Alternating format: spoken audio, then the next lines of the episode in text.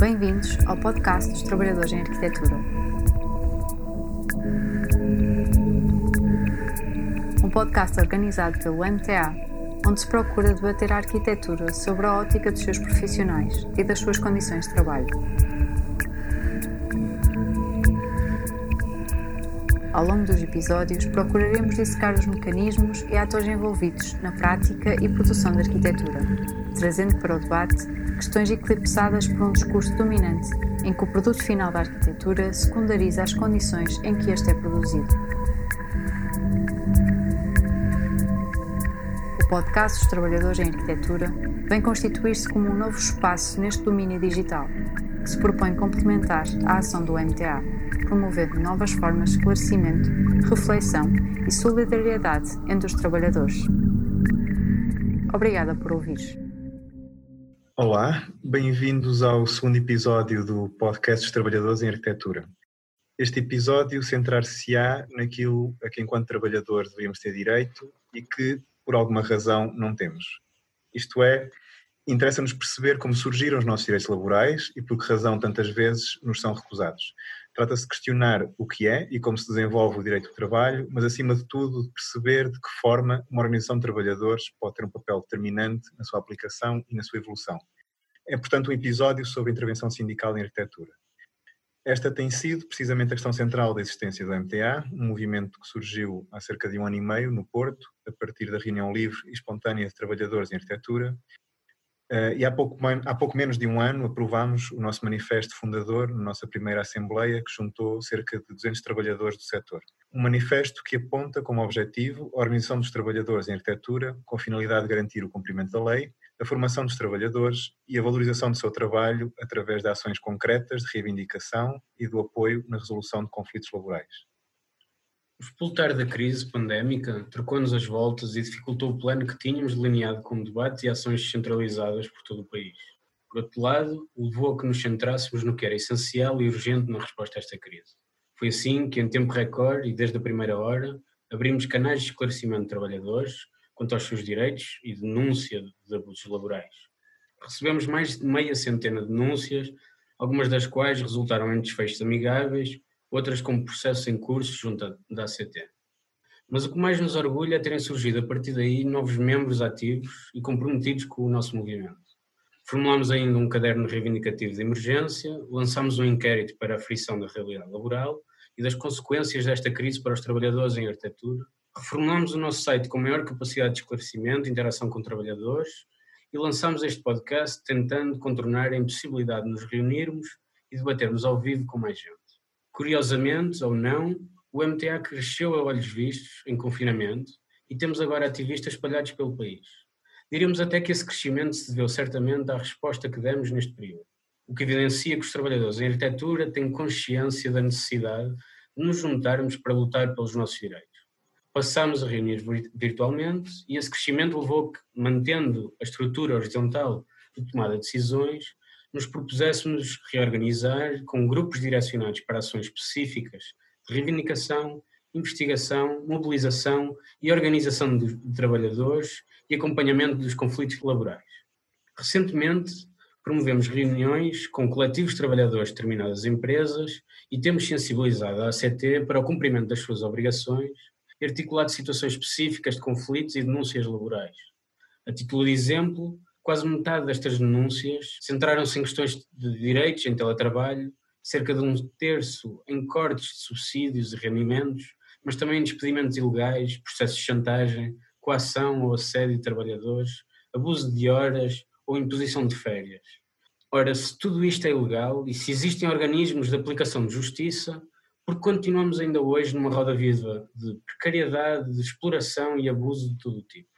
Para nos ajudar a desvendar estas questões e talvez esclarecer quanto a caminhos possíveis, temos o enorme privilégio de poder ter nesta conversa com o professor Dr. João Leal Amado, um dos juristas mais reputados do nosso país na área do direito do trabalho. Professor associado da Faculdade de Direito da Universidade de Coimbra, presidente da direção da Associação de Estudos Laborais e que edita a revista Questões Laborais, vice-presidente da direção do Instituto de Direito das Empresas e do Trabalho, membro da direção da Associação Portuguesa de Direito do Trabalho, membro dos corpos gerentes da Associação Luso-Brasileira de Juristas do Trabalho, membro da lista de árbitros presidentes do Conselho Económico e Social, redator da revista de Legislação e Jurisprudência, autor, entre outras obras, do livro Contrato de Trabalho, editado pela Coimbra Editora. Boa noite, professor. Agradecemos, antes de mais, a disponibilidade e a amabilidade na aceitação deste convite que tanto nos honra. Começaríamos, talvez, por perguntar uh, de que forma surgem e se aplicam as leis do trabalho.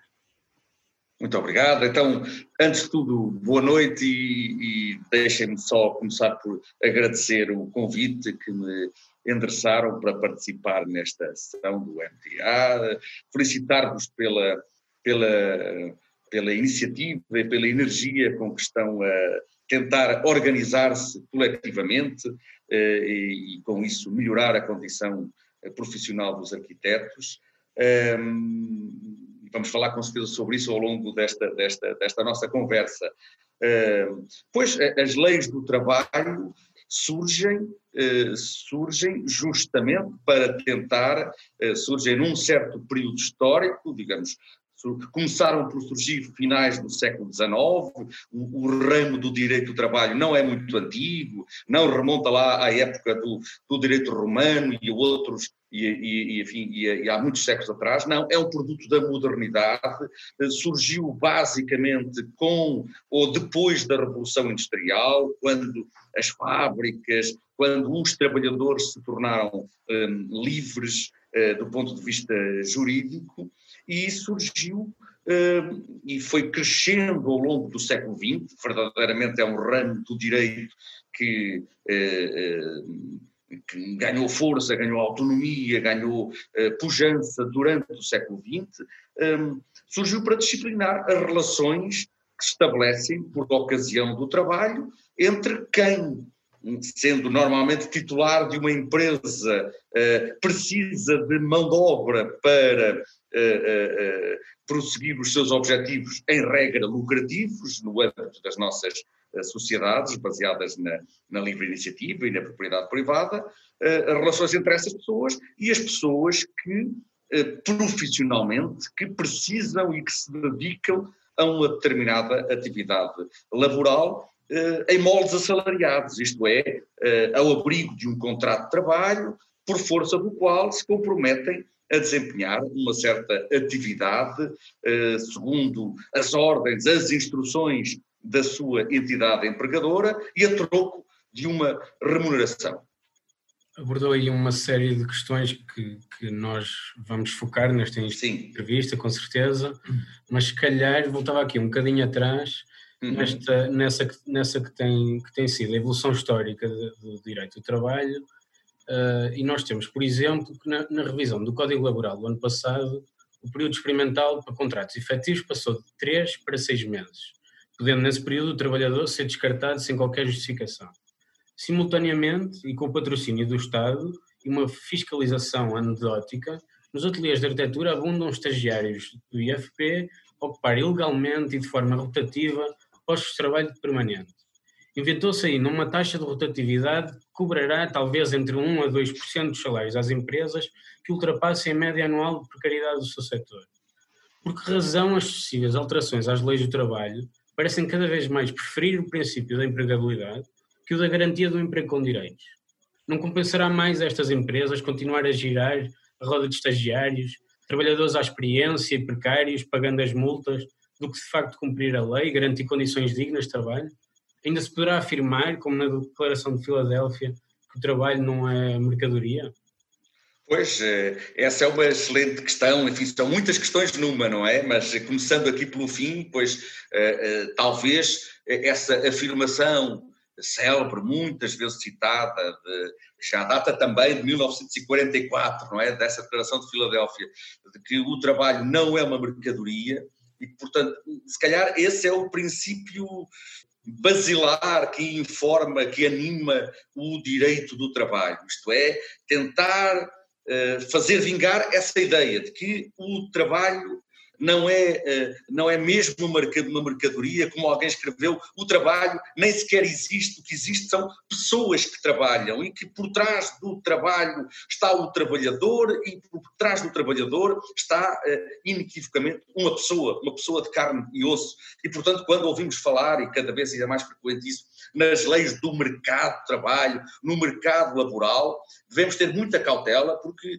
o que estamos aqui a falar é justamente de pessoas, da vida das pessoas, Uh, uh, e o princípio que deve nortear o direito do trabalho, pelo qual nos devemos bater, é justamente esse: tentar contrariar esta lógica mercantilista de olhar para o trabalhador como um, algo, uh, enfim, mão de obra descartável, um mero fator de produção, sem levar em conta a pessoa que há por trás de cada trabalhador.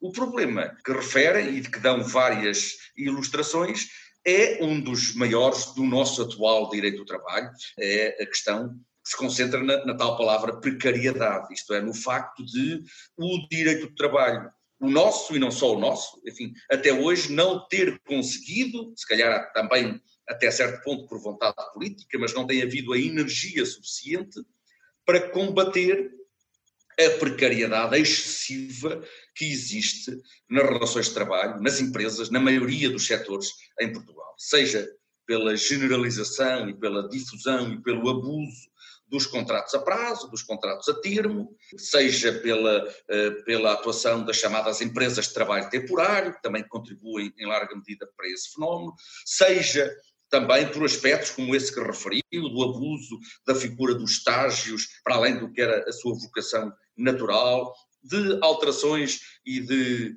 eh, da expansão da duração do período experimental, que foi uma questão eh, que surgiu justamente num diploma que foi publicado em 2019, supostamente e em parte para combater a excessiva precariedade no nosso mercado de trabalho, mas era também um diploma que emitiu sinais contraditórios, porque ao mesmo tempo que, eh, de facto, tentou limitar um pouco o recurso ou o excesso de recurso aos contratos a prazo, abriu as portas ou alargou a duração do período experimental, sobretudo para os, os jovens à procura do primeiro emprego, que realmente agora têm, eh, apenas por serem jovens à procura do primeiro emprego, um período experimental de seis meses, durante o qual, como disse, e bem, podem ser despedidos sem justa causa, sem receber qualquer indemnização.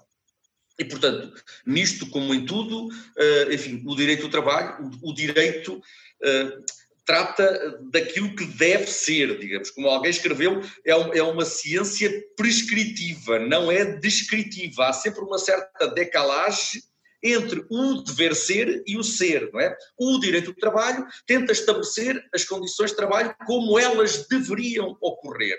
Há sempre uma, uh, um problema em todos os países de e na efetividade do direito do trabalho, de incumprimento da lei do trabalho, de desrespeito da lei. Isso pode ver-se a muitos fatores, debilidade das entidades que selam pelo cumprimento das leis do trabalho, poucos quadros, no caso da inspeção do trabalho, da ACT, falta de eh, força dos sindicatos e das estruturas de representação coletiva no setor, e às vezes a própria lei também é uma lei que abre portas eh, e que permite alguns abusos e que abre portas à precariedade. Eh, ehm, e nós, no nosso país, temos tido muitos sinais disso, com eh, legislação que porventura deveria ser mais clara, mas isso é uma questão política, digamos, de, de escolhas políticas que são feitas por parte de quem legisla.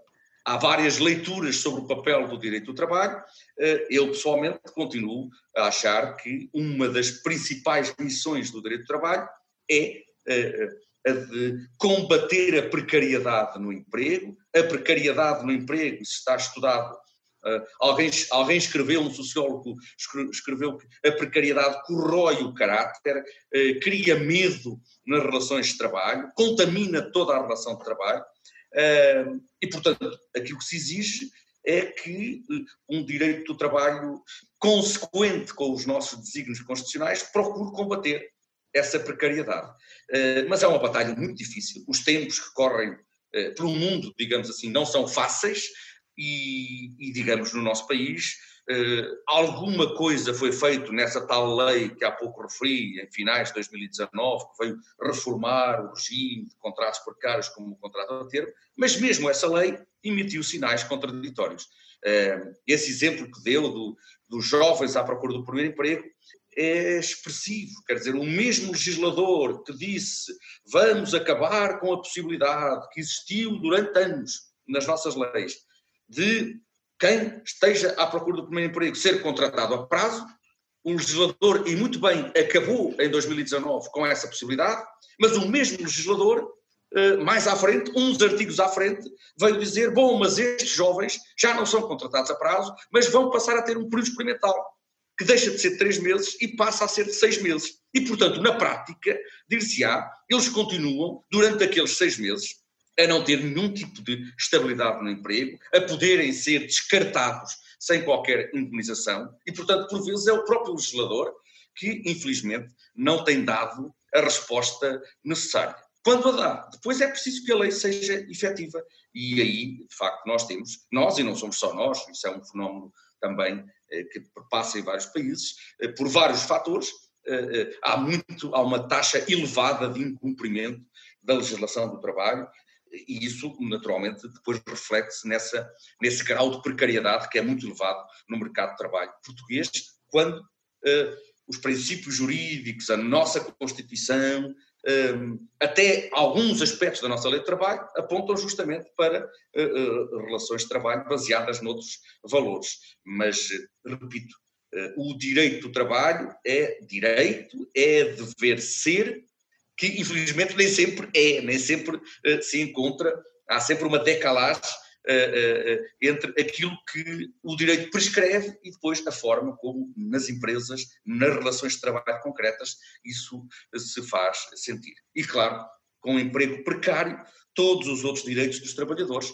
ficam mais fragilizados, porque um trabalhador precário que esteja contratado a prazo, ou que esteja no seu período experimental, ou que seja um falso recibo verde, não tem normalmente condições reais de uh, reivindicar, de reclamar os seus outros direitos, que tem no papel, mas que depois não tem condições na prática, dada a sua fragilidade, vulnerabilidade, uh, não tem, em regra, condições uh, reais de exercício dos seus outros direitos. Podem dizer que ele tem direito a ser sindicalizado, que ele tem direito à greve, que ele tem direito a não trabalhar mais do que X horas por dia. Mas ele normalmente dirá: bom, isso são luxos a que eu não posso dar-me se eu tenho um vínculo precário. Eu quero é renovar o meu contrato a prazo. Eu quero é que eh, o meu empregador não me despeça durante o período experimental. E, portanto, claro que eu não vou fazer greve, claro que eu não vou sindicalizar, etc, etc. Pegando, pegando nessa ideia. Um de, de, um direito de trabalho prescritivo um, e, de, de, no fundo, a decalagem que existe entre aquilo que é o direito de trabalho e a realidade, não é? Um, uhum.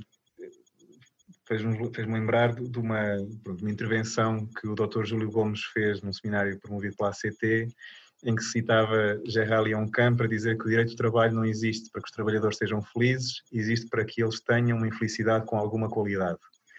Um, e é de facto inerente ao Código de Trabalho, como, como o professor estava a dizer, a ideia de que numa relação de subordinação o trabalhador se encontra numa posição de vulnerabilidade, ou seja, assume-se que essa relação entre patrão e funcionário é por natureza desigual e desfavorável ao funcionário ou ao assalariado.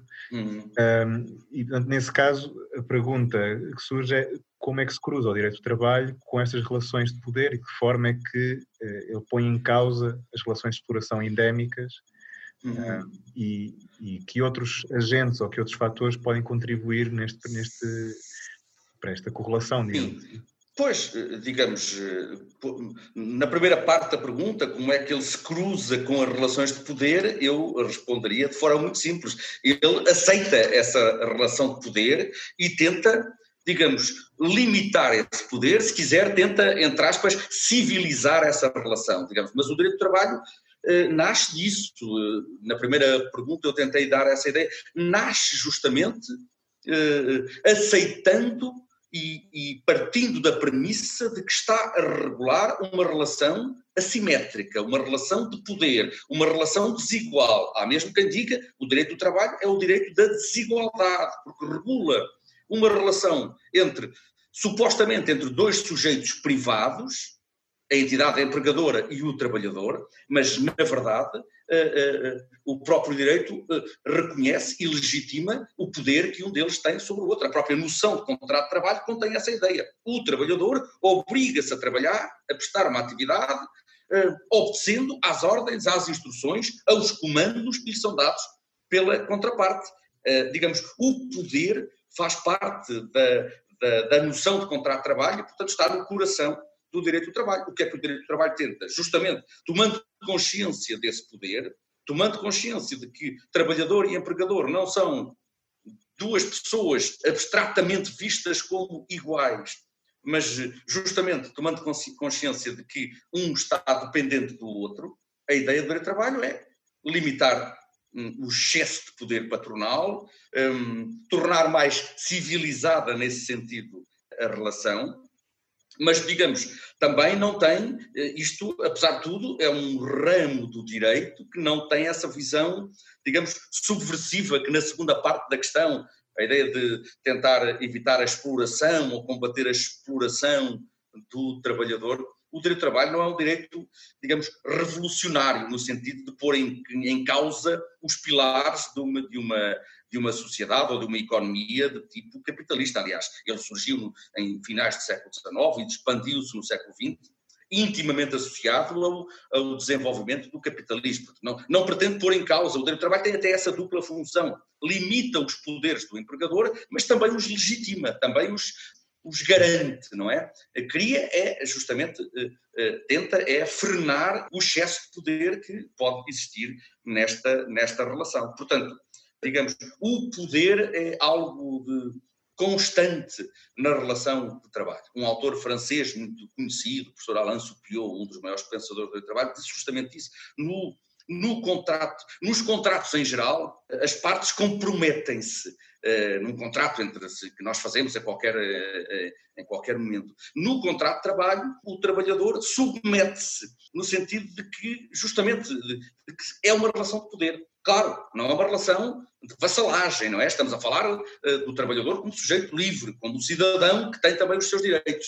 Portanto, estamos fora do, dos tempos da, do feudalismo ou de relações de tipo, de tipo servo ou tipo vassalo suzerano. Mas ainda assim é uma relação de poder juridicamente regulada eh, e, portanto, o direito de trabalho convive muito bem com a noção de poder, é mesmo a consciência de que esta é uma relação de poder que fez nascer este ramo do, eh, do direito. Curiosamente, o, o nosso movimento, pouco depois de, de nos organizarmos pelas primeiras vezes em reuniões, participámos na manifestação do 1 de maio do ano passado e levámos precisamente uma faixa uh, reclamando condições dignas de trabalho, ou seja, pelo trabalho digno em arquitetura. Portanto, é, é, é, curioso como um movimento, como este movimento surge, digamos, numa tentativa de alterar estas relações de, de poder, não é? esse equilíbrio, uhum.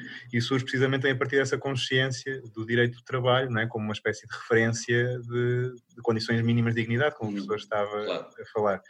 Mas, eh, por outro lado, eh, eh, como referimos também na introdução, das dezenas de denúncias que recebemos, elas na verdade mostraram aquilo que já era bastante óbvio para, para todos nós, que 70% dos trabalhadores independentes são na verdade falsos recibos verdes, dois terços dos trabalhadores afirma não receber compensações por horas extra e, e, há, portanto, esta sensação de estranheza, de conflito, não é? que é havendo uhum. regulação do trabalho, como é que se explica a corrida para o precipício, ou a race to the bottom, que, que é o termo que se costuma usar, uh, no setor da arquitetura, ou seja, com trabalhadores que chegam a aceitar trabalhar de graça ou em condições laborais claramente ao arrepio da lei. Pois, uh, por um lado, enfim, uh, o incumprimento da lei, já vimos, não é específico da vossa profissão, não é? Agora, eu admito é que há aqui um problema adicional que tem a ver, provavelmente, com alguma dificuldade ainda hoje de, de, de tomada de consciência, às vezes até dos próprios arquitetos, estou a especular um pouco, não conheço suficientemente o setor, mas digamos, é muito comum no seio destas profissões, digamos, profissões que reclamam a formação superior, profissões qualificadas, profissões que, repito, há umas décadas atrás estavam muito distantes do direito do trabalho. Há umas décadas atrás, quando se falava em trabalhador, nós não pensávamos num arquiteto ou num médico ou num advogado pensávamos no trabalhador, repito, da fábrica, no trabalhador pouco qualificado, era para esses que os sindicatos, que o direito do trabalho existia.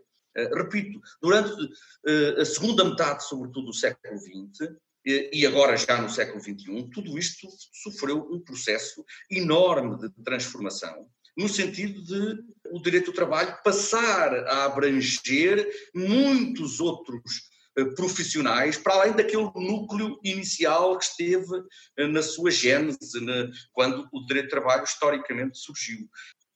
Mas, repito, tenho a ideia de que, por exemplo, a existência de uma enorme quantidade de falsos recibos verdes pode também ter a ver com essa percepção às vezes até a própria auto, eh, a forma como os próprios profissionais percepcionam a sua, eh, o exercício da sua atividade, por vezes é pouco, eh, não lhes é fácil perceber que têm verdadeiramente relações de trabalho assalariado, que são trabalhadores, que têm uma entidade empregadora, que não são aqueles arquitetos de há décadas, profissionais livres que se dedicavam com plena autonomia à sua profissão, que essa profissão na arquitetura, repito, como acontece na advocacia, que é um setor que eu acompanho mais, eh, passa pelo mesmo tipo de tensão. Também temos na advocacia, eh, hoje, eh, muita gente que trabalha por conta de outra, nos grandes escritórios, etc., mas muitas vezes há muita resistência a, a, a, aceitar a ideia de que são trabalhadores e que devem defender os seus direitos utilizando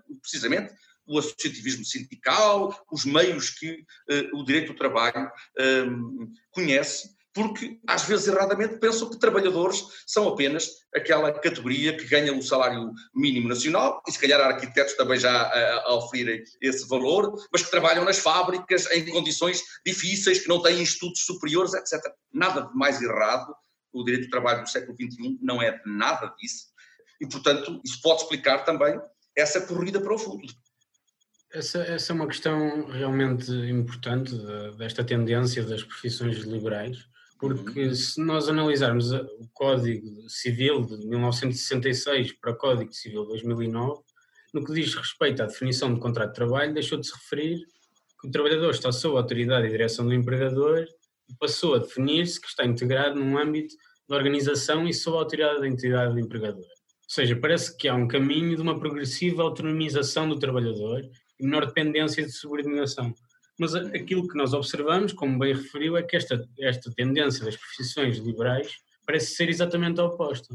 Ou seja, é aquilo que nós já temos referido como, como a proletarização desta, destas profissões. A questão, se, se, nós analisarmos os dados que temos tido acesso, entre a massa de trabalhadores independentes, apenas 23% declara prestar serviços para vários beneficiários ou entidades contratantes. Cerca de 70% são falsos recibos verdes e ocupam postos de trabalho efetivos sem usufruir de nenhuma das, das proteções sociais que são garantidas por um contrato de trabalho. Além, além de que um em cada cinco arquitetos afirma exercer outras atividades por forma a combater déficits salariais. Será que esta autonomização tem de facto lugar nestas profissões ou pretende simplesmente mascarar falsas relações de autonomia e dirimir responsabilidades dos empregadores? Pois, também é uma questão muito complexa. De facto, houve, houve, essa evolução que assinalou no início da noção de contrato de trabalho, porque, no fundo, eh, todo o direito do trabalho repousa um pouquinho nesse contrato, não é? Portanto, aplica-se a quem celebra um contrato de trabalho. Eh, mesmo a quem diz que celebra outro contrato, como acontece nos falsos recibos verdes, e verdadeiramente celebra um contrato de trabalho. Portanto, os contratos, como alguém escreveu, são o que são, não o que as partes dizem que são. Quer dizer, uh, uh, os falsos recibos verdes não deixam de ser falsos por isso.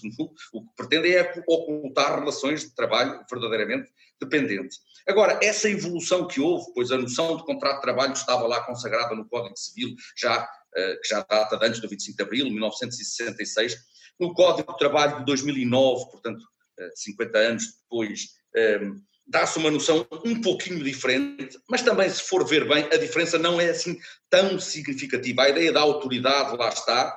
Talvez há quem diga, se calhar com razão, que esta nova noção pretende justamente exprimir também a evolução nas formas de trabalhar. Eu repito, o direito de trabalho nasceu muito numa época em que o modelo da subordinação jurídica do contrato de trabalho era aquela imagem do operário agarrado à sua eh, à máquina eh, no qual trabalhava na fábrica eh, e constantemente sujeito a fiscalização e vigilância por parte do superior hierárquico e, e com um grau de autonomia, digamos, correspondente a zero, não é?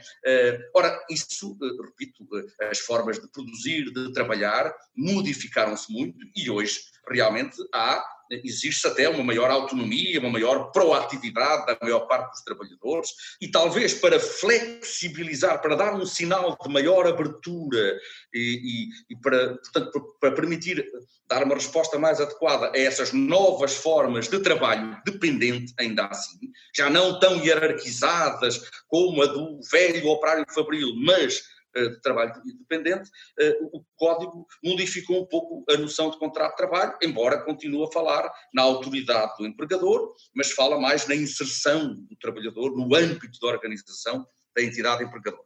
De todo modo, continua a, a, ser sempre, a estar sempre presente para haver uma relação de trabalho, a nota, dizem os juristas, da, da subordinação jurídica. Quem trabalha ao abrigo de um contrato de trabalho compromete-se a trabalhar eh, sob a autoridade, integrantes no âmbito da organização de outrem. O que uh, acontece é que a vida, enfim, as coisas não são a preto e branco e com esta, uh, com, com, as novas formas de trabalhar, com as novas formas de prestar serviço, com a atenuação daquela subordinação jurídica própria do operário fabril, digamos, da primeira metade do século XX.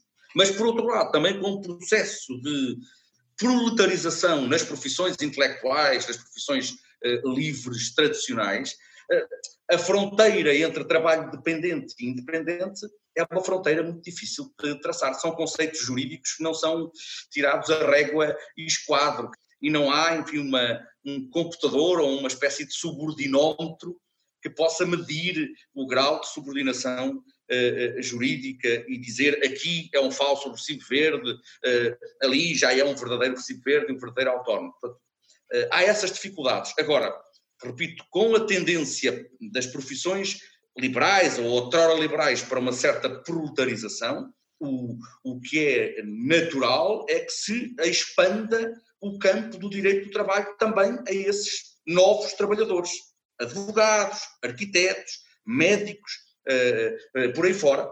Outra coisa é ser reconhecido. Repito, também na legislatura anterior foi apresentado no Parlamento um diploma legal que pretendia justamente reconhecer e fixar uma disciplina própria para os advogados que trabalhavam em regime de contrato de trabalho nos grandes escritórios da advocacia.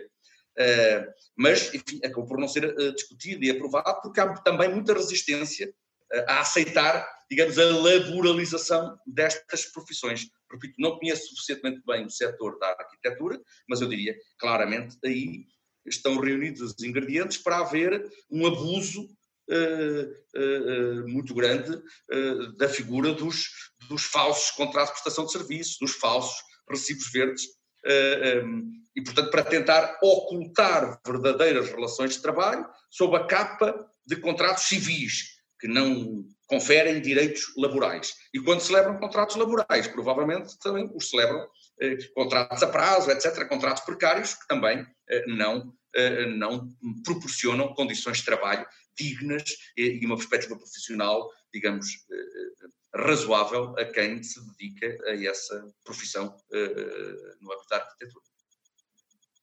Mencionou. Eh, Não sei se respondia eh, ou se me perdi um pouco, desculpem. Sim, sim, de alguma forma, porque, porque acaba até por mencionar uma questão que, que, que nós também lidamos, que é essa, essa evolução do trabalho, eh, que nós podemos analisar que surgem estes novos conceitos de trabalhadores, até temos chamados trabalhadores para subordinados, não é? Isto, os trabalhadores que dependem economicamente de uma empresa ou de um cliente, mas que juridicamente são considerados autónomos. Uhum. Uh, mas a, a, nossa questão, se calhar, nesse aspecto, uh, até seria mais de que esse enquadramento legal destas novas realidades, ou das chamadas novas realidades contratuais, destes trabalhadores, não terá como consequência a legitimação dessa falsa autonomia? Ou seja, a, questão central. Pois, eu, eu não iria muito, claro, é esta noção da, da para-subordinação, digamos, não é assim tão novo como isso. Já há muitos anos que, que as leis do trabalho, portuguesas em particular, e não só, de outros países, justamente porque estes conceitos são muito discutidos nos tribunais entre os juristas, o que é subordinação jurídica, onde, onde é que existe, um, uh, o que é a autonomia jurídica, mas com dependência económica de quem presta trabalho em relação ao beneficiário da atividade. A lei do trabalho portuguesa já há muitos anos que estabelece como critério de fronteira do direito do trabalho, a nota da subordinação jurídica.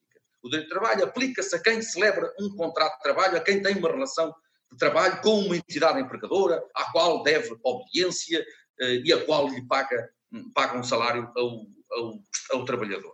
Mas depois, justamente, como a realidade é sempre mais complexa, Uh, falou-se, uh, fala-se historicamente de que existiria uma categoria intermédia, híbrida, entre os verdadeiros trabalhadores dependentes e os verdadeiros profissionais autónomos, seriam estes tais trabalhadores para subordinados, isto é, trabalhadores juridicamente autónomos, mas economicamente dependentes. Isso está previsto no nosso Código de Trabalho hoje, no artigo 10, já, já estava previsto na legislação há muitas décadas. É uma norma que tem uma aplicação prática muito reduzida e que, enfim, o propósito talvez seja nobre, talvez seja o de alargar o âmbito de proteção do direito do trabalho. Na prática, pode ter tido o efeito contrário, isto é, pode contribuir para manter eh, digamos, uma certa concepção de subordinação jurídica muito rígida, que era própria do, do princípio do século XX, como eh, marco de fronteira do direito de trabalho e colocar fora da proteção do direito de trabalho eh, aqueles, aquelas tais categorias que estão na zona cinzenta, como podem ser, em alguns casos, os, os arquitetos. Portanto, eu acho que, que, que esta, esta figura da parasubordinação no nosso país nunca teve grande aplicação prática, uh, noutros países tem, em Espanha, Itália, entre nós não.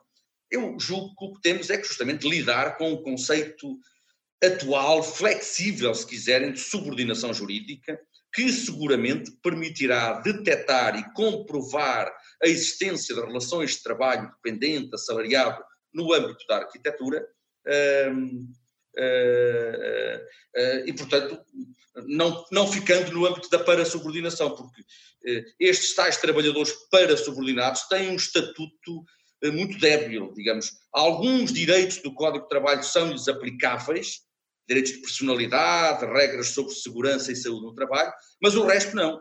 E, por exemplo, a tutela contra o despedimento, eh, outros direitos, já, não, já não são aplicáveis a estes trabalhadores parasubordinados. Portanto, também não me parece uma via que augure grandes, grandes, grandes resultados, não, não, não prevejo que, que, seja por aqui que passe, digamos, a afirmação do, da condição de trabalhadores dos arquitetos. Eu acho é que verdadeiramente é isso. Temos que olhar para a realidade como ela é e provavelmente as condições em que muitos arquitetos exercem a sua profissão são condições que correspondem, eh, eu diria preto no branco, à noção de contrato de trabalho, tal como ela está hoje eh, eh, consagrada no código. O que há é muita fraude, provavelmente, não apenas na arquitetura, não é? Mas também aí muitos falsos recibos verdes. Bom, mas o falso recibo verde é uma fraude. Se a questão chegar ao tribunal, e até foram dados alguns passos há alguns anos, criando uma ação específica de reconhecimento da existência de um contrato de trabalho, se a questão chegar ao tribunal, o tribunal não fica preso à cor do recibo que o prestador de serviços passa. Se o tribunal entender que aquilo é uma relação, que aquilo materialmente é uma relação de trabalho dependente, aplica a legislação do trabalho e protege o trabalhador. Eh, só que para isso acontecer é preciso que a questão chegue a tribunal. E nós sabemos que muitas vezes as questões, eh, pela dinâmica própria das relações da vida, eh, não chegam ao tribunal lá está, por insuficiência da atuação da inspeção de trabalho, por debilidade do trabalhador que não quer abrir um conflito jurídico com a pessoa para quem trabalha e, portanto, prefere ir mantendo uma situação, se calhar sabendo que ela é ilegal, mas da qual ao menos vai recebendo uma remuneração, em vez de abrir uma guerra judicial. Uh, que é sempre de desfecho incerto, que vai demorar tempo a resolver, também pela falta, por vezes, de força das estruturas coletivas, daí a importância do vosso movimento, tudo isso contribui para a baixa efetividade do direito do trabalho. E na vossa profissão, a isso acresce, se calhar, ainda alguma resistência, eu diria quase intelectual, a, aceitar a condição de uh, trabalhador de quem é arquiteto. Porque esse preconceito, que no fundo não é outra coisa, pelo menos no setor da advocacia e de outras profissões que eu conheço melhor, digamos, muito qualificadas, ainda existe. Trabalhadores são os outros, dizem muitos advogados, não sou eu, eu sou o profissional livre. Mesmo que depois nós vejamos que muitos deles trabalham das 8 da manhã às 10 da noite num escritório do qual não são sócios, mas de que são verdadeiramente assalariados e que são às vezes explorados até ao tutano, permita-me a expressão, mas continuam, incorporaram às vezes eles mesmos a ideia de que eles, sendo advogados, não podem ser trabalhadores. Não sei se isso acontece na arquitetura, espero que não, mas muitas vezes há um pouco também essa, essa, esse preconceito, que é um preconceito ideológico, eh, que acaba por pesar um pouco e pode aumentar a tal taxa de inefetividade do direito ao trabalho, que não é específica da, da arquitetura, que existe um pouco, eh, infelizmente, em todo, em todo, em todo, em todo o setor, enfim, a malha empresarial portuguesa. Mas eh, a questão é que exatamente nessa linha, esta legitimação destas falsas autonomias, é? elas parecem encadear um processo em que aparenta que se estará a regulamentar quase um, um surgimento das praças de jorna, não é? de, de um novo tipo, chamado pois, uberização do trabalho. Claro, exato, exato, pois por alguma coisa se diz uberização do trabalho. De facto, central, algo... A questão Sim. central aí não deveria ser, antes de mais, a, a da presunção do contrato de trabalho? Sim, e, e, a presunção de contrato de trabalho nasceu, eh, mas enfim, nasceu no, com o Código do Trabalho de 2003, depois foi reformulada várias vezes, hoje eh, já tem algum efeito útil, para tentar justamente, como um expediente, para, para habilitar os tribunais, mas mais uma vez digo, é preciso que a questão chegue ao tribunal, eh, a presunção é utilizada no âmbito de um processo judicial servindo ao tribunal para tentar, nas tais situações de, em que há dúvidas sobre se uh, aquela pessoa é verdadeiramente autónoma ou é uma trabalhadora subordinada, uh, para facilitar a prova da existência da subordinação. Agora, verdadeiramente, aquilo a que assistimos é, muitas vezes, até às vezes com a cumplicidade do legislador, a fenómenos de fuga ao direito do trabalho. Bom, isso é uma constante, digamos. Eh, o direito do trabalho surgiu, existe para defender os trabalhadores. Eh, como é que algumas empresas e alguns empregadores tentam escapar à aplicação do direito do trabalho? Justamente negando a condição de trabalhadores àqueles que para elas trabalham. Olha, o caso da Uber, é, é, da Uber mesmo, enfim, a questão dos motoristas que trabalham através de plataformas tecnológicas ligadas à Uber e outras empresas do género, está a suscitar decisões judiciais por todo o mundo. Justamente muitas delas afirmando, ainda agora há poucos dias houve uma aqui em Espanha, do Supremo Tribunal Espanhol, a dizer não. As pessoas que trabalham para a Uber não são nada uh, microempresários, não são nada trabalhadores independentes, são trabalhadores dependentes que devem cuja atividade deve ser enquadrada e protegida pelo direito do trabalho, porque, embora tenha uma relação muito diferente daquela que era a relação histórica que esteve na base do nascimento do direito do trabalho, também quem trabalha normalmente para, eh, eh, como motorista, prestando serviços eh, de transporte de passageiros ao serviço da Uber, deve ser, deve ser reconhecida a condição do trabalhador dependente. A Uber e outras empresas negam isso e dizem não, que nós não somos sequer empresas, que nós não contratamos ninguém, somos meros intermediários neste negócio, uh, meras plataformas. Uh, há uma enorme discussão nos meios jurídicos sobre a qualificação desses contratos e muita da, muito do combate passa um pouco por aqui, onde é que, que relações é que são abrangidas pelo direito do trabalho, porque há novas formas de dependência, suposta autonomia, que de autónomo tem muitas vezes muito pouco. Apesar de não ser propriamente a mesma eh, realidade. Claro que não, porque estamos a dar, é evidente, pois. pois. Felizmente. Claro, claro, claro que não. Claro precisamente não. Na, na, com, esta, com esta situação, com esta crise pandémica, como, como sempre na introdução, eh, o movimento abriu-se a receber denúncias uh, e, e, que foram às, às, dezenas, não é? como, como já explicámos, uhum. e curiosamente, acho que acho que posso arriscar a dizer que cerca de metade delas, a resposta envolvia sempre o artigo 12 do Código de Trabalho, a resposta que a gente dava, que era precisamente a presunção de contrato de trabalho, porque quase todas essas denúncias vinham de trabalhadores ou eram falsos recibos verdes, ou eram falsos estagiários, ou eram falsos trabalhadores temporários, que tinham já uma sucessão de vários contratos a prazo muitos deles nem sequer sabiam, por exemplo, tinham direito a uma indemnização por despedimento no final do contrato a prazo. Pois, a velocidade do contrato, sim. Pois, e, e pois. tudo, e, e, há uma série de, de, modalidades, digamos, de contratação atípica, não é, como se chama, já temos os uhum. recibos verdes, contrato a termo, temporário, parcial, intermitente, comissão de serviço, teletrabalho e estatutos pronto, laborais específicos que não interessam aqui para o caso, mas uhum. que, de facto, a questão do teletrabalho surge até, como, como o estava a dizer, como um risco acrescido no meio disto, não é? Que é uh, torna-se ainda mais difícil, por exemplo, de evocar uh, o, a presunção de contrato de trabalho quando, por exemplo, um trabalhador está a trabalhar em casa, está com os seus próprios meios, não é? Sim, repare, o teletrabalho agora é, enfim, é, é, é a figura do momento, não é? Também por, por no contexto da, da, da, pandemia, enfim, eh, teve uma difusão eh, brutal, o trabalho à distância, o trabalho com recurso a novas tecnologias.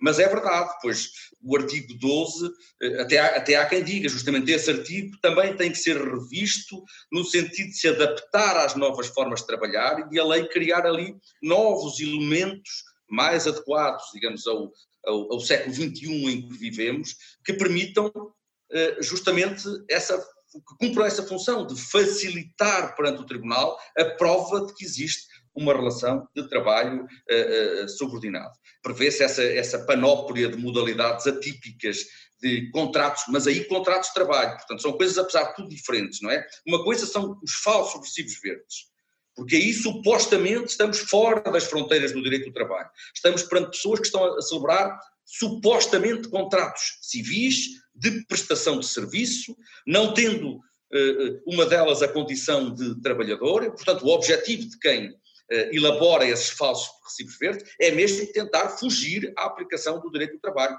rejeitar a condição de trabalhador da pessoa que celebra esses contratos. Isso tem é que ser detectado pela inspeção do trabalho, ser denunciado pelos sindicatos, e aí o movimento coletivo é muito importante, uh, e tem que chegar a tribunal também, ser exposto às vezes na comunicação social, uh, ainda agora houve esse processo.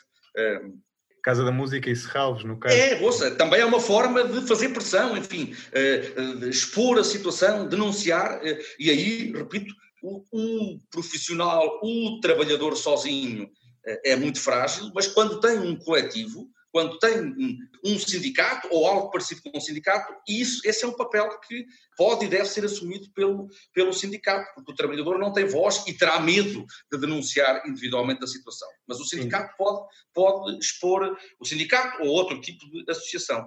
É, é, claro, é precisamente diga, por, essa, é por essa razão, no fundo, também que surge, surge este movimento e isso tornou-se bastante claro neste, próprio, neste período em que o que estava a dizer, é? dificilmente um trabalhador precário ou com um contrato IFP, sabendo que existem sempre subterfúgios possíveis para alegar que ele não tem uma relação de subordinação, vai pôr em causa a sua única fonte de rendimento, a sua única fonte até de progressão de carreira possível ou imaginária, claro. uh, se não tiver um, uma rede por trás de claro. apoio. Não é? E a questão é, claro.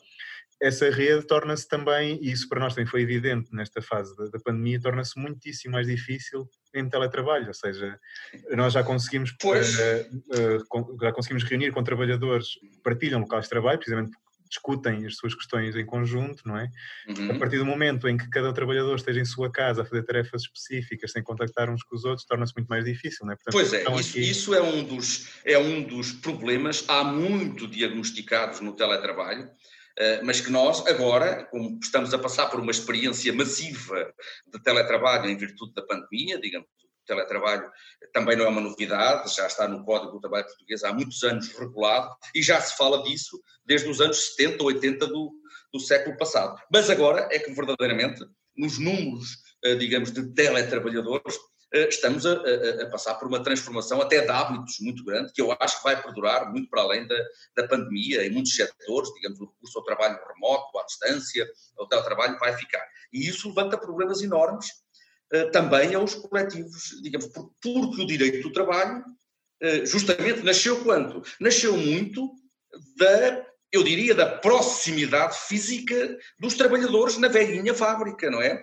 É o trabalhador que trabalha lado a lado com os seus companheiros, que às vezes vive eh, muito próximo dos seus eh, camaradas de trabalho. É tudo isto que forja o espírito chamemos assim, o espírito de classe, a consciência de que tem interesses coletivos, o associativo que está na base do associativismo sindical, tudo isso é que fez os sindicatos passarem pelo seu período dourado, não é? À medida que o trabalho se vai individualizando, e o teletrabalho é um caso típico em que as pessoas se vão recolhendo mais, em que já não há essa proximidade física, isto é um desafio enorme, eh, contribui para o isolamento do trabalhador e como eu aprendi aqui do meu mestre na, na Faculdade de Direito de Coimbra, o professor Jorge Leite, me ensinou, me deu as primeiras aulas de Direito de Trabalho há muitos anos atrás, ele dizia sempre isso, bom, o direito do trabalho é produto do homem solidário, não é produto do homem solitário.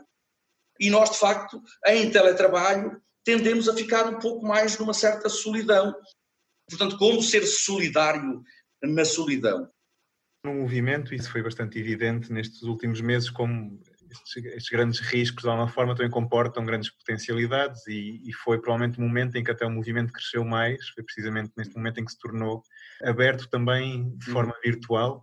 Será que é possível pensar no direito, ou seja, qual é o papel das organizações sindicais nisto, ou de uma organização de trabalhadores? Porque é possível pensar, porque o próprio, como estávamos a falar, o direito de trabalho evoluiu não só como o professor disse, numa perspectiva prescritiva, mas hum. nessa prescrição vai haver também uma evolução, não é? Portanto, aqui a presença e a força dos sindicatos, da organização dos trabalhadores tem uma consequência. É fundamental, digamos. Não, é? não há direito de trabalho, julgo eu, sem essa componente uh, coletiva. Eu falei muito no contrato, no contrato de trabalho, não é? No contrato que liga, digamos, cada profissional à sua entidade empregadora, e isso de facto para o jurista é, é, é fundamental, uh, uh, mas é evidente que o direito do trabalho não é só o, direito do contrato de trabalho. O direito de trabalho é o, também constituído e nem se explica sem as dimensões coletivas eh, que se processaram, eh, eh, associativismo sindical, contratação coletiva, direito de negociação coletiva, direito à greve, portanto, todas essas dimensões coletivas em que os trabalhadores aparecem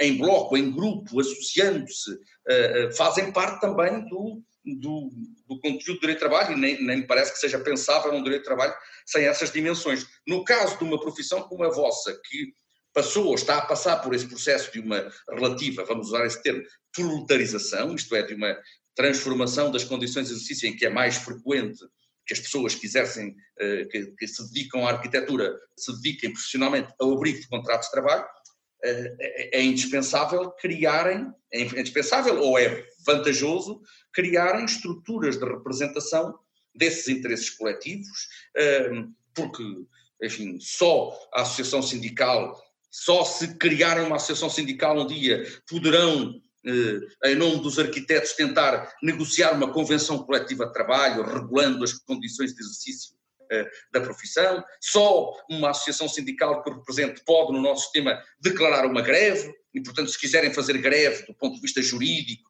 eh, cobertos pela legislação, ela tem que ser declarada, em princípio, por, por um sindicato. Portanto, eh, digamos, o, o momento coletivo é indispensável para tentar compensar o desequilíbrio de poder que há na relação individual entre trabalhador e empregador. Historicamente foi assim eh, que os velhos operários fizeram e continua a ter que ser assim que os novos trabalhadores do século XXI, sejam eles uh, uh, quem seja, mesmo que sejam os arquitetos, devem atuar, que é tentar criar estruturas coletivas que dialoguem e que sejam interlocutores dos empregadores, furtando-se, digamos, à negociação individual, porque a nível do contrato individual, pois é um contrato entre duas partes muito desiguais, é evidente que quem ganha é o mais forte, não é? É quem tem mais poder. Bom, eh, por isso é que, eh, desde sempre, o direito do trabalho disse não, eh, é preciso reconhecer o associativismo sindical, as estruturas de representação dos trabalhadores,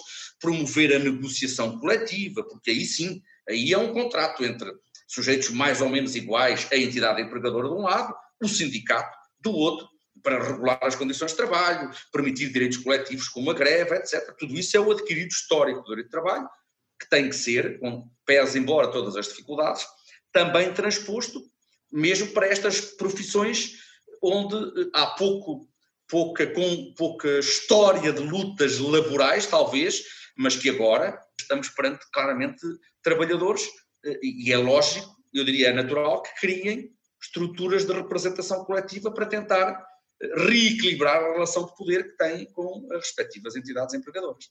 No limite, poderíamos dizer que o direito do trabalho só é efetivo ou só é aplicável havendo estruturas sindicais, não é? Ou seja, caso contrário. Sim, eh, eh, eu acho que é uma, é uma ficção. Claro que os juristas gostam de repartir estas coisas, dizem, não, uma coisa é o direito individual do trabalho, que é o direito justamente que regula a relação entre o trabalhador e o empregador. E depois há o direito coletivo, mas isto verdadeiramente é tudo, tudo faz parte do mesmo pacote, perdoem-me a expressão, e portanto não há não há direito do trabalho digno desse nome que não tenha uma vertente coletiva importante, em que os trabalhadores não se associem através de sindicatos, que são a, a forma principal do associativismo, ou outras estruturas parasindicais, outro tipo de estruturas, uh, e que não exerçam direitos coletivos. Eu creio que esta experiência recente dos últimos meses uh, comprovou-nos também isso a propósito da, da das alterações radicais, não é? quase de, de, um dia para o outro, em que de repente muita gente se viu uh, em teletrabalho ou em condições de trabalho em que foram que tiveram cortes de rendimentos, cortes de subsídios, alteração do horário de trabalho, uh, precisamente por esse contacto brutal que tivemos com, com essa realidade, que foi bastante angustiante ali em maio, em março, claro, abril, claro. maio, uh, percebemos por exemplo, que era, eh, no caso, necessário, urgente até eh, nos juntarmos e precisamente essa, essa questão da união em torno de um direito que é coletivo tornou-se muito evidente também em algumas denúncias em que numa, numa empresa com essa relação desigual, se não houver uma coordenação coletiva daquilo que é os direitos de todos, não é? Acaba sempre uhum. por haver a possibilidade de, a partir de um determinado benefício que se dá a um, conseguir prejudicar outro. Ou seja, isso foi claro precisamente em denúncias que recebemos da mesma empresa de mais do que um trabalhador, uh, em que uh, o, o, patrão, no caso, beneficiava um deles no sentido de depois de poder desfavorecer os outros e enfim, criar relações de desigualdade em que nenhum deles estava satisfeito e que a conclusão foi necessariamente juntarem-se e conseguirem reivindicar coletivamente. Claro. Eh, porque no fundo às vezes é, é, colocar, colocar os trabalhadores em competição uns com os outros em vez de, de acentuar justamente aquilo que é, aquilo que são os interesses coletivos deles eh, perante a entidade empregadora. Agora, eh, isso parece-me claro. Agora, repito, parece-me claro, mas por outro lado também não quero escamotear que já há muitos anos que este processo, digamos, de individualização da relação de trabalho se vem fazendo sentir, que isto do teletrabalho pode agravar essa tendência, que os fatores objetivos, as mudanças na forma de viver, de trabalhar, todos nós, são obstáculos, digamos, à criação de, de uma consciência por parte dos trabalhadores que têm esses interesses eh, coletivos. Mas também é verdade aquilo que disse, porventura nos períodos de crise, eh, nos períodos de maiores dificuldades, eh, é quando as pessoas, os trabalhadores, ganham mais noção de que, afinal, haver um sindicato podia ser muito vantajoso. Se calhar eu preciso, preciso de alguém que, eh, eh, eh, com quem falo, alguém que me informa, alguém que me represente. Se calhar eu preciso de me associar porque eu não sou assim tão forte individualmente como pensava nos tempos em que as coisas corriam, corriam bem. Portanto, enfim, esta crise obviamente é muito negativa, mas pode ter também efeitos positivos, sobretudo de fazer compreender a muitos que as vantagens da, digamos, de, de, do associativismo, do coletivo e de que eh, temos que refriar um pouco este espírito muito individualista eh, eh, de cada um olhar apenas para si, para a sua trajetória e pensar que essas coisas de sindicatos e de coletivos que eram coisas, são coisas ultrapassadas. Acho que, acho que não. Claro que repito, é preciso acompanhar os tempos, os sindicatos também têm que acompanhar os tempos, senão ficam irreversivelmente para trás, mas em si, a ideia de associativismo, de criação de uma rede, uh, repito, mesmo que seja em novos moldes, que organize o coletivo dos profissionais e que possa servir como instância de denúncia, como instância de pressão, como instância de representação desses profissionais é importantíssimo. E no caso da arquitetura, eu diria que é, que é fundamental, porque creio que tem uma ordem, não é? Uma ordem dos, dos arquitetos, uh, mas a ordem tem outro tipo de atribuições, não é? Tem outro tipo de competências, tem outro tipo de lógica e, aliás, está proibida constitucionalmente de exercer os direitos próprios dos, das associações sindicais. Não, às vezes na dinâmica da vida, não é? Vemos aí eh, alguma confusão entre o que é uma ordem profissional e uma associação sindical. Mas do ponto de vista jurídico não há nenhuma, eh, nenhuma confusão.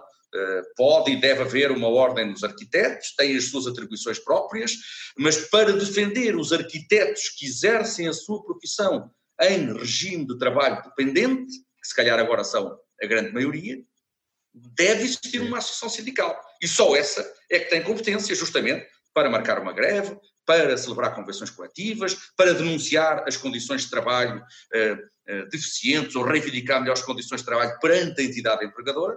Eh, essa é a tarefa hum, dos sindicatos e, repito, é uma tarefa que o trabalhador individualmente não está em condições mesmo sendo arquiteto, e portanto uma pessoa com formação superior, com muitos conhecimentos, não está em condições de, de, fazer. Tem que se associar, talvez esta crise tenha demonstrado mais isso a, a muitos arquitetos também. Pronto, acho que podemos concluir com esta, esta breve nota de esperança. Nota de esperança, não é? Uh, eu se calhar acrescentaria aqui que, que, exatamente nestas áreas com grande dificuldade de organização coletiva, nós pela nossa experiência vimos que simplesmente pelo simples facto de, de os trabalhadores começarem a fazer frente e a reivindicar uh, algum tipo de direitos, muitas vezes a, a, reação dos empregadores é de surpresa e, e, e, muitas delas até de rápida resolução dos problemas, porque nem sequer estavam habituados a serem confrontados com esta com estas reivindicações, com esta dinâmica. Pois, pronto, isso é uma nota muito otimista, aliás, pronto, o, o, o, surgimento do vosso movimento e o facto de ele ter engrossado nos últimos tempos eh, é uma nota de, de otimismo, não podemos ser, ser pessimistas, apesar de estarmos a passar por um período muito complicado da nossa vida coletiva eh, e de haver alguns sinais preocupantes, mas há também sinais de, de esperança e, e, de facto, surgir este movimento eh, e ele ter-se ter, ter, ter -se robustecido no contexto da crise é um sinal positivo e, portanto, eu diria, há um processo que tem que ser feito, naturalmente, e que pode culminar ou não, conforme o que entenderem, na criação de uma associação sindical no setor, mas eh, eh, isso que me disseram, digamos, um movimento que surgiu há muito pouco tempo e que já está a ganhar esse protagonismo, acho que isso é uma nota de esperança, estão de, estão de parabéns e só posso encorajar-vos a continuarem esse movimento, porque não há alternativa. A alternativa é, enfim, abdicarmos, desistirmos e cada um ir tratar individualmente eh, da sua vida, mas isso não é, eh, não nos conduz a bons resultados, eh, como qualquer crisezinha logo nos evidencia. É isso. Se calhar então, podemos terminar por aqui agradecendo de novo ao, ao professor doutor João Miguel Amado pela, pela, enorme amabilidade em ter aceito o convite e por toda a clarividência. Obrigado pelo convite. Até uma próxima oportunidade. Foi um prazer estar convosco. Obrigado. Obrigado. Este episódio foi preparado, gravado e editado pelo MTA, Movimento dos Trabalhadores em Arquitetura. A música é de André Gomes. Ouça e subscreva este podcast no SoundCloud e no Spotify. Se quiseres conhecer melhor o movimento, junta-te a nós e até participar na investigação deste ou de outros temas, visita a nossa página ou contacta-nos através das redes sociais, Facebook e Instagram. Até breve!